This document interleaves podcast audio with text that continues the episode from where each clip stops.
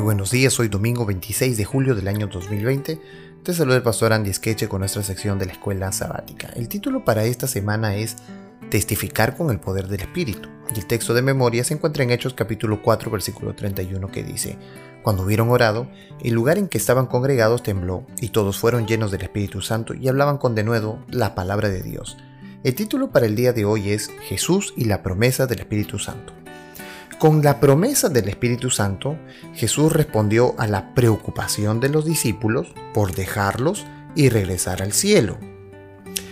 Os conviene que yo me vaya porque si no me fuera el consolador no vendría a vosotros, mas si me fuere os lo enviaré. Juan 16:7. La palabra griega para consolador es paracletos, que se refiere a alguien que viene junto a, con el propósito de ayudar.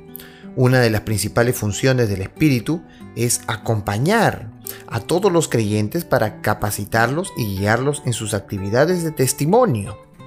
Cuando damos testimonio de Jesús, entonces no estamos solos.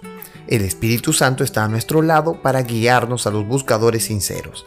Él prepara sus corazones antes de que los conozcamos.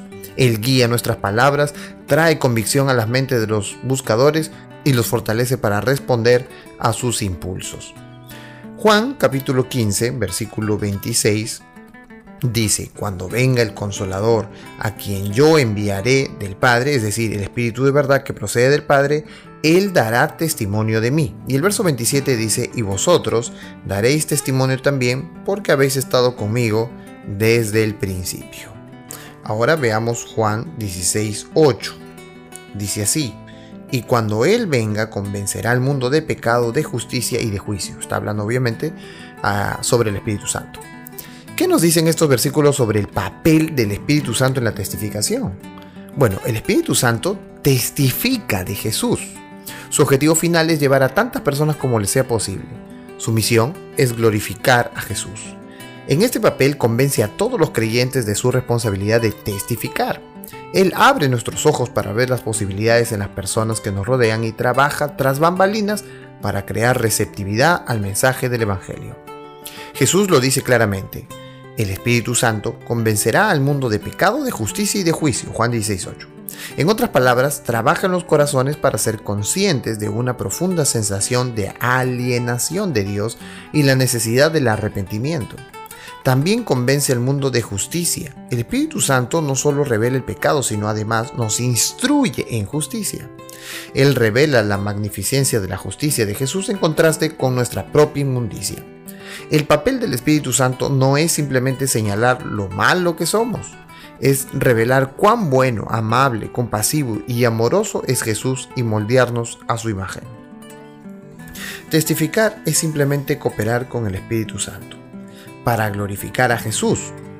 En el poder del Espíritu y bajo su guía, testificamos de este asombroso Cristo que ha transformado nuestra vida. Eh, en nuestro deseo de trabajar por las almas, ¿por qué debemos recordar siempre que nosotros no podemos realizar la tarea de convertir a las personas, sino que solo el Espíritu Santo puede hacerlo? Porque eso es reconocer el poder de Dios.